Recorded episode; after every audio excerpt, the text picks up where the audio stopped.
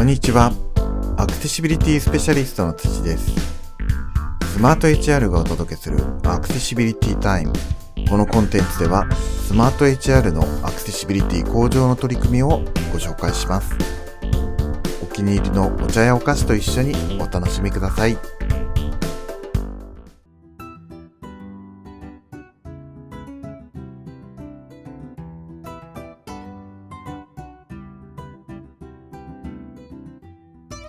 クセシビリティタイム。今回はプロダクトデザイン本部で活動されているゆうさんとお話をしていきたいと思います。よろしくお願いします。よろしくお願いします。はい。えっ、と、ゆうさんもかなり長いことスマート HR で働いてらっしゃるんですよね。そうですね。私は2020年3月の入社なので、はいはいほぼ、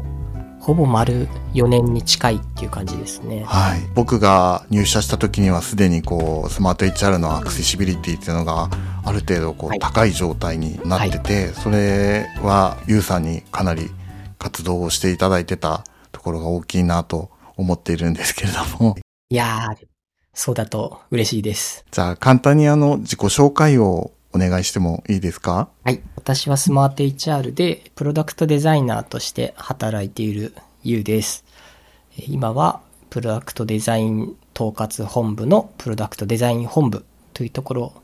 に所属しています。プロダクトデザイナーとしてあの使いやすく分かりやすいプロダクトを作ること、うんうんそしてそのプロダクト開発っていうものを、あの、がこう、円滑に行われるようにサポートするのが主な仕事です。また、スマート HRUI の有志メンバーの一人としてコミットをしたり、ユニットチーフとしてマネジメントを行ったりもしています。ありがとうございます。あの、先ほどスマート HR は僕がもう入社した時には、アクセシブルな、ある程度アクセシブルな状態になっていったっていう話をしたんですけれども、あの、はいはいゆうさんがもともとこのアクセシビリティっていうのに興味を持たれたきっかけとかって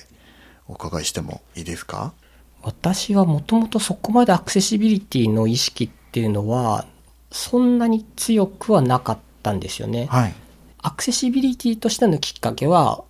私の記憶する限りおそらくあの、ジャック、2回目のジャック、ジャパンアクセシビリティカンファレンスのあ第2懐かしい回だ。はい。はい。何年、何年ですかね ?2019 年とかですかね？ちょっと覚えてないですけど。そうですよね。はい。だったと記憶していて、で、その時に、なんだろうな、アクセシビリティでグッと来たというよりかは、はいその、あ、これは人権の話なんだっていうのがすごく目に染みたんですよね。はい、はい、はい。そう、人としての権利の話だっていうのがすごく実感できて、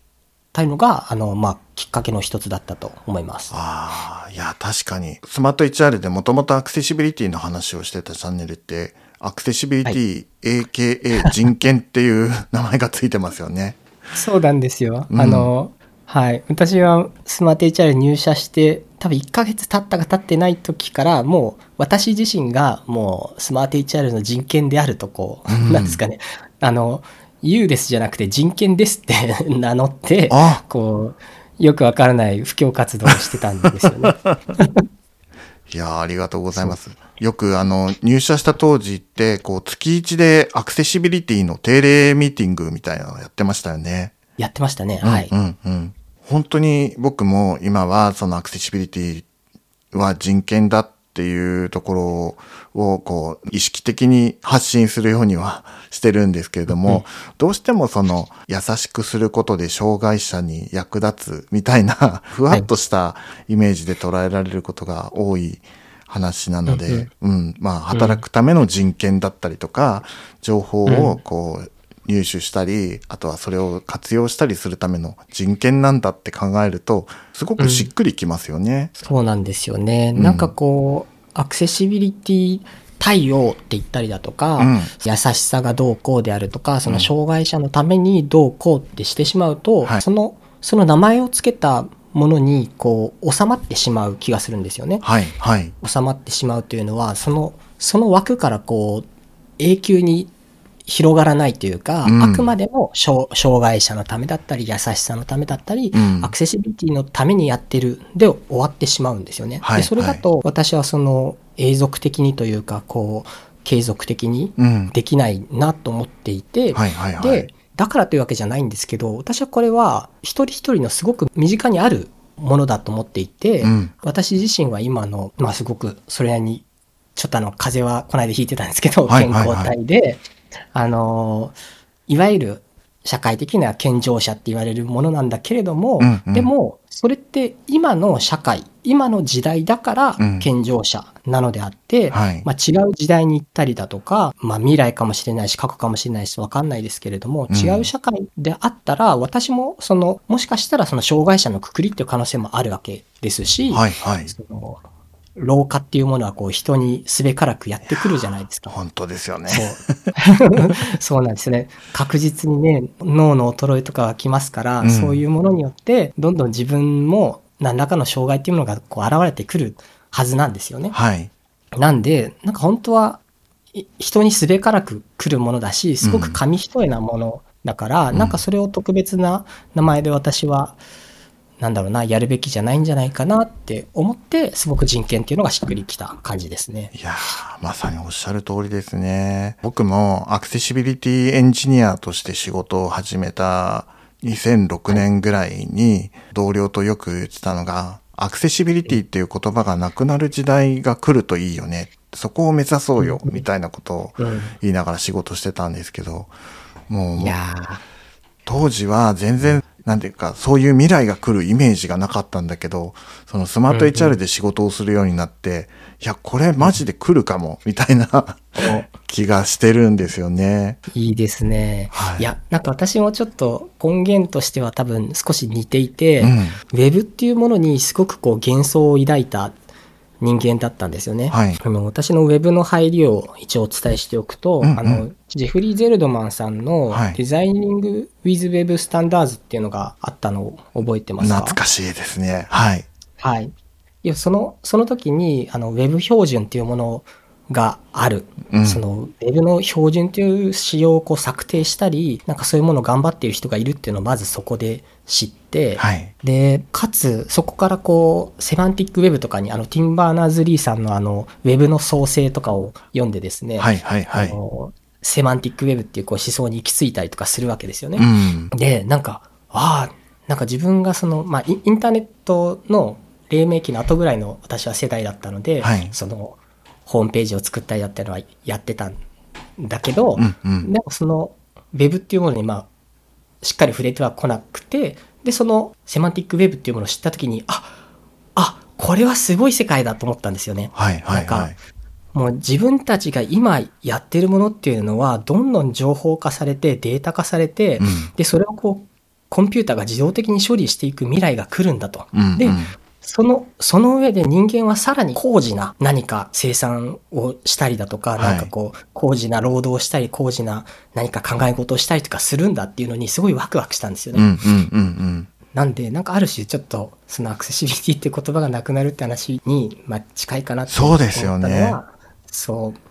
う。もう、だから本当私はウェブが好きで、それとウェブっていうものとその人権っていうものがすごく合致ししたっていう感じなので、なんかあんまりすごくアクセシビリティに強い気持ちがあるっていうのとはちょっと違うなと思いますね。うん、うん、うん。なるほど。それこそ、ティム・バーナーズ・リーさんの話を考えると、ウェブであること自体が、そのアクセシブルであるっていうか、うんうんウェブで表現されているものであれば、その人を選ばずに、まあ、誰でもアクセスできるものであるはず、みたいなところがあって、なかなかこう、そういうところに行き着かない社会ではあるんですけれども、あの、ユウさんが今作っておられるスマート HRUI とかって、それこそその、それぞれのメンバーがアクセシビリティを意識して何か頑張らなくっても、スマート HRUI を使ってれば、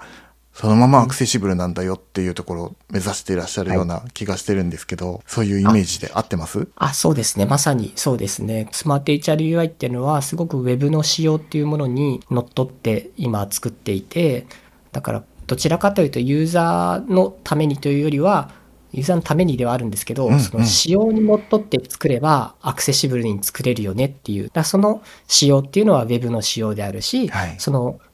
ウェブにはそのもともとアクセシブルであったり、あの、平等というかうん、こう、一つの URI、同じ URI をみんなが見たら、うん。あの、同じものにアクセスできるっていうその権利があるわけじゃないですか。そこの原理原則みたいなところにあの通じるものをすごく大切にしていて、まあみんながみんなそこを意識することは無理だけれども、まあそれを使っていくことで、あの、プロダクトを良くして、あの、社会を良くしてみたいなところにつながっていくっていうのはすごく素敵だなと思って日々働いてますね。はい。その、後付けでアクセシビリティをやろうとするとすごくコストもかかるし、時間の制約もあったりして、こう優先度が下がるみたいなことはあると思うんですけど、スマート HRUI を使っていれば、標準でアクセシブルな状態でこう UI が作られてるわけだから、その部品をこう組み合わせていくことによって、あの、うん新しいプロダクトを生み出した時にも、デフォルトでアクセシブルな状態でリリースできるところって素晴らしいなと。本当にそう思いますね。なんか我々もまだスタートアップなので、うん。プロダクトを早く作っていかないといけないんだけど、はい。まあ、だからといって人の権利みたいなものを失うようなプロダクトをうん。作っていいとは思わないんですよね。はいだからはいまあできるだけ意識しなくてもアクセシブルになるようなプロダクトが作れる開発生産性の高いコンポーネントライブラリーっていうのをうん作っていきたいですね。はいはいはい。最近、こう、アクセシビリティテスターのメンバーが、スマート HRUI を、例えば、うん、ヤナさんとかだったらスクリーンリーダーを使って操作した時に、どんな風に読み上げるのかっていうのを、もともとこう僕がやろうとしてなかなか時間が取れなくて、手をつけられなかった仕事を今やってくれてるんですけど、スマート HR のプロダクトってこう、高度な機能を持っていたりするので、結構スクリーンリーダーで使うと難しい場面とかも出てくるんですよね。はい。そういうところもユウさんがこう率いていらっしゃるスマート HRUI のメンバーの皆さんとプロダクトアクセシビリティをやっているユニットとでこう何かコラボしてこういい製品を作り出していけたらいいななんて。あ、そうですね。うん。なんか私もこう、少しずつアクセシビリティ本部の方がそういう動きをしているのを見て、うんあの、どこかで交えたらいいなと思ってたので、はいぜひよろしくお願いします。いやーこちらこそよろしくお願いします。あれなんですよね。ネイティブのウェブにない、あのーそうなんですよね、入力要素とかが多分難しいですよね。そうなんですよ。あの、例を挙げると、あの、はいデートピッカーってあるじゃないですか。こうカレンダーみたいな UI。これが、はあの、まあ、もちろんスクリーンリーダーを使ってるユーザーにとっても便利であるべきものなんですけど、どうしてもその、デートピッカーで日付を選ぶんじゃなくて、その横にエディットボックスとかあったら、そこに、例えば2024スラッシュ02スラッシュ01とかって書きたくなっちゃうんですけど、なんか、はい。そういうところも、デートピッカーも、あの、みんなと同じように使えるようになるといいなと思うし、うんうんまあなかなかね、難しいですよね、このあたりとかもね。うん。ねえうん。デートピッカーとかは何度こう、スマート HRUI の方の打ち合わせで話が出たか分かんないぐらい検討に出てるんですよね。はいネイティブのあれに UI に戻した方がいいんじゃないかとか、うんもう散々議論して、なんかついこの間もそんな議論をした記憶がそうでね。すね。そうそう。やっぱりどうしても手続きの中でこうデートピッカーが使えると便利な場所とかもあったりとかするので、なんかそういうのとかもやっていきたいですね。そうですね。はいやっていきましょう。はい、ぜひぜひお願いします。Accessibility Time. ゆうさんご自身はスマート HR がアクセシブルになった状態で、はいこうどんどん普及していった未来にこうどんなものを夢見ていらっしゃいますか？未来ですか？はい。あ、そうですね。私は、なんかこう今インターネットを通して働く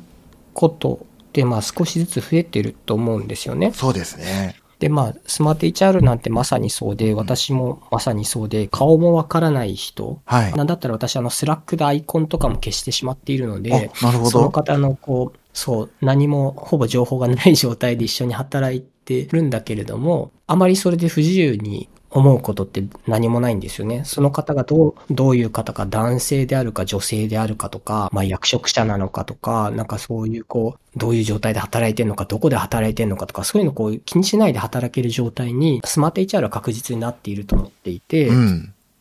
なんかそこに私はインターネット性みたいなものをすごく感じるんですよね。あ確かに。あのそう、昔のインターネットでもうどこの誰ともわかんない人とこう夜な夜なうん何か特定のトピックについて議論をしたりだとか、はい。なんかすごく楽しかったなって記憶があって。で、そうで、それをインターネットっていうのは世界中の人とこうできる可能性っていうのがあるわけですよね。うんうん。だから、なんかこう、物理で、オフラインで会社に出社してだと、その特定の、まあ、出社できる人、そこに行ける人としか触れ合えないんだけれども、うんうんそうじゃない人と一緒に働けるっていうのは、すごいインターネットの素晴らしさでもありますよね。はい。で、まあなんかそれを、なんか、やや、こう、まあ、元の質問の話に戻すと、うんうん。スマート HR っていうプロダクトがアクセシブルになって、すごく多様な人が、その今まで人事労務であるとかタレントマネジメントっていう仕事をはいこう行えなかった人、うんあのうん、エクセルやスプレッドシートがこう蔓延してるはい。中で、なかなかこう、できなかったことっていうのをウェブに変えたことによって、あの、もしかしたらそういう仕事をやれる人も出てくるかもしれないじゃないですか。そうですよね。そう、なんかそういう垣根みたいなのを、まあ、まず中長期的には見たいなってちょっと思いますねで、なんかそこから少しずつ、あの、日本の社会みたいなものがひっくり返っていくと、なんかすごく、日本ってこう、世界的に見てもその超少子高齢化、はい。人口減少っていううん。のをこう突き進んでるんで、はいその中での一つのこう成功事例みたいなこととして世界に提示できたら、もう本当に最高じゃないかなと思います。確かにそうですよね。僕がスマート HR に入社するんだっていう話を知人にしたときに、えーじゃあ、私たち視覚障害者も人事労務の仕事ができるようになるってこと？って言われたことがあって、いや、そこまで一足飛びにはいかないかもしれないけど、そういう未来は目指したいよね、みたいな話をしたことがあって、うんうん。本当そうですよね。例えば今だと僕らみたいな、そのある程度スクリーンリーダーに精通した人間じゃないと IT 系の仕事はできないとか、なんかこう、うんものすごくその IT を使って働ける視覚障害者ってこう限られてたりはするんですけれども、もっとはいいろんな職種でこう IT の力を使って視覚障害者とか、あの、いろんな障害者の方が働けるようになるといいですよね。いやー、そうですね。うんこういう話をすると、綺麗事みたいに聞こえることもあるなとは思うんですけど、はいなんだけど、でもその綺麗事に聞こえるのって、今の、今の社会の良しとされてる働き方っていうものを、はい。どうしても元にして、して話してしまうから、うんうん。それをこう、いろんな人にやってもらうのは無理なんじゃないかっていう話になると思うんですよね。はい。ちょっと話がずれると、なんか私は人間がうんみんなすべからくアクセクとはい。汗水垂らして働く必要はないって考えるんですね。うんうんうん。自分たちに必要な分の働きはもちろんするべきなんだけれども、はい。結局誰かの頑張りによって成り立ってる社会っていうのは、うん。儚いなと思うのでいや、、本当にそうですよね。だからまず自分がこう求めている水準っていうのを少し下げたとしても、うん社会っていうのは絶対回ると思うんですよね。はい。例えば私が今からいきなり1ヶ月休んだとしても、うんもう社会の影響なんてもう大してないわけですよ。まあ1年休んだって多分なないですよ。もうなほとんど何もないと思っていて。なんだけれども、うんどうしても我々はこの目の前っていうものにすごくいっぱいいっぱいになって一生懸命働いてしまうんですよね。はい。っていう状態を元にして多様な働きっていうのを考えるべきではないなって思いますね。うんうんうんうん。なんかそれこそ本当にいろんな働き方があると思っていて、うんまあ、週に数時間だけ、しかもその人だけでやるんじゃなくて誰かとペアになってやるみたいな仕事もあったりするかもしれないですし、そうですよね。そう、人にはいろんな可能性があるので、うん。なんかちゃんとそういうものを模索していける未来にはなりたいですね。そうですよね。いやーありがとうございます。何かこう、最近やられてるお仕事とかで、はい皆さんにこう、共有したいものとかってあったりしますか？今ちょうど話してた流れの関連の話でいくと、うんデザイナーの働きっていうものも少しずつ変えていけないかなって思っていて、はい。えっと、何かって言いますと、なんか、まあ一般的なデザイナーっていうと、まずこう見た目を作る仕事に思われるんですけど、はい。あの、まあ、辻さんがどう考えてるかちょっとわかんないですけど、えっとそう、世の中的には多分そう思われていて、そう、まあでもその話ではなくって、デザイナーって、まあ見た目を作るから、一人でやる作業っぽく思われてる気がするんですよね。うん、うん、うん。使用、要求みたいなものであるとか、はい何らかのこう、ワイヤーフレームみたいなものを渡したら、うん、その人のこう、センスみたいなものを通して帰ってくるうん、うんっ。て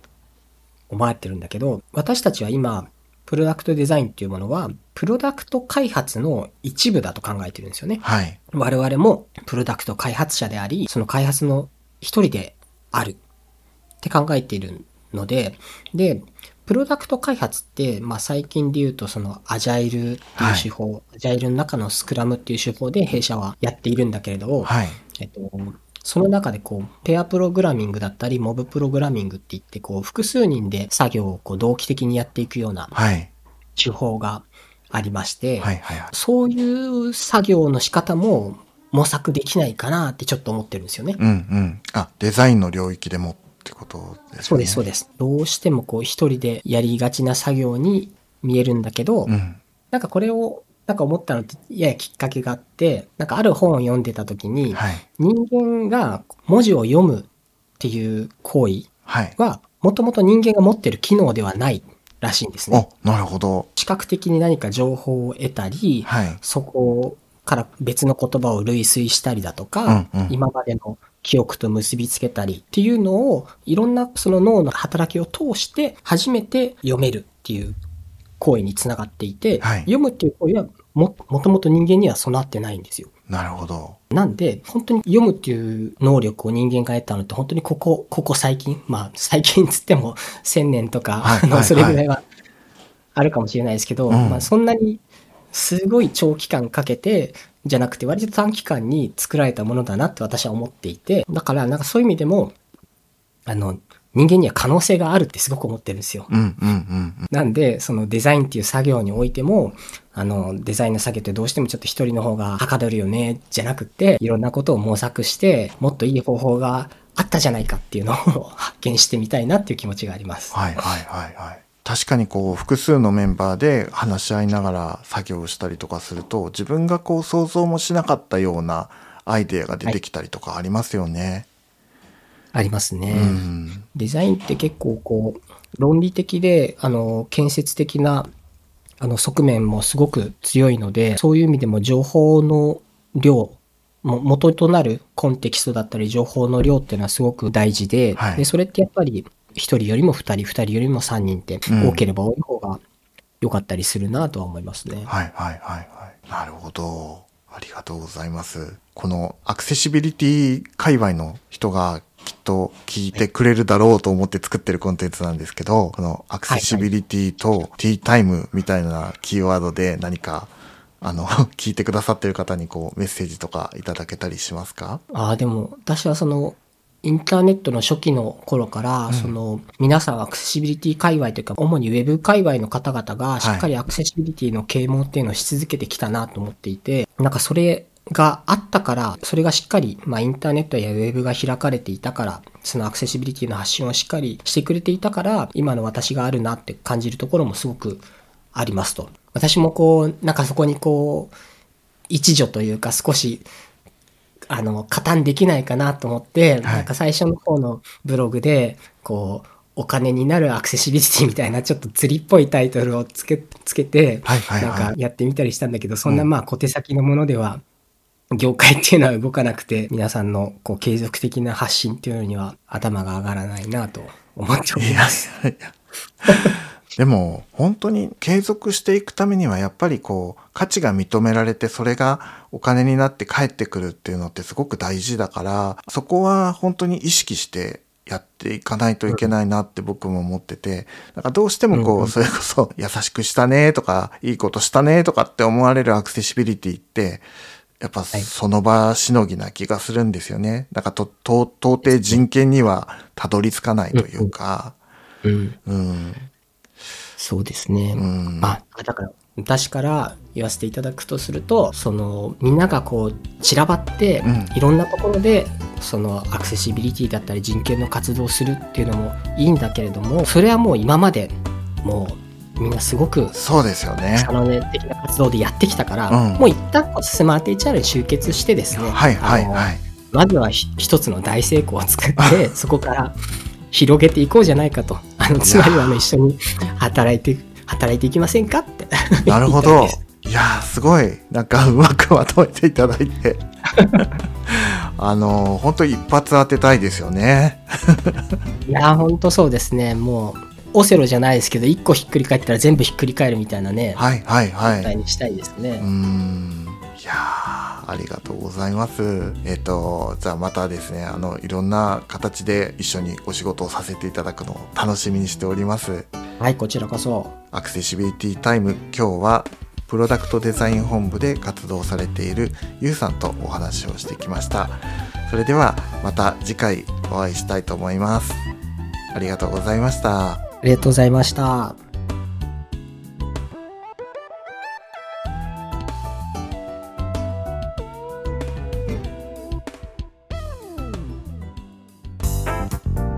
今回のアクセシビリティタイムお楽しみいただけましたでしょうか？アクセシビリティタイムではアンケートを実施しております。専用のアンケートフォームよりご意見ご感想などをお寄せください。アンケートにお答えいただいた方にはスマート HR のノベルティをお送りしております。それでは次回のアクセシビリティタイムでお会いしましょう。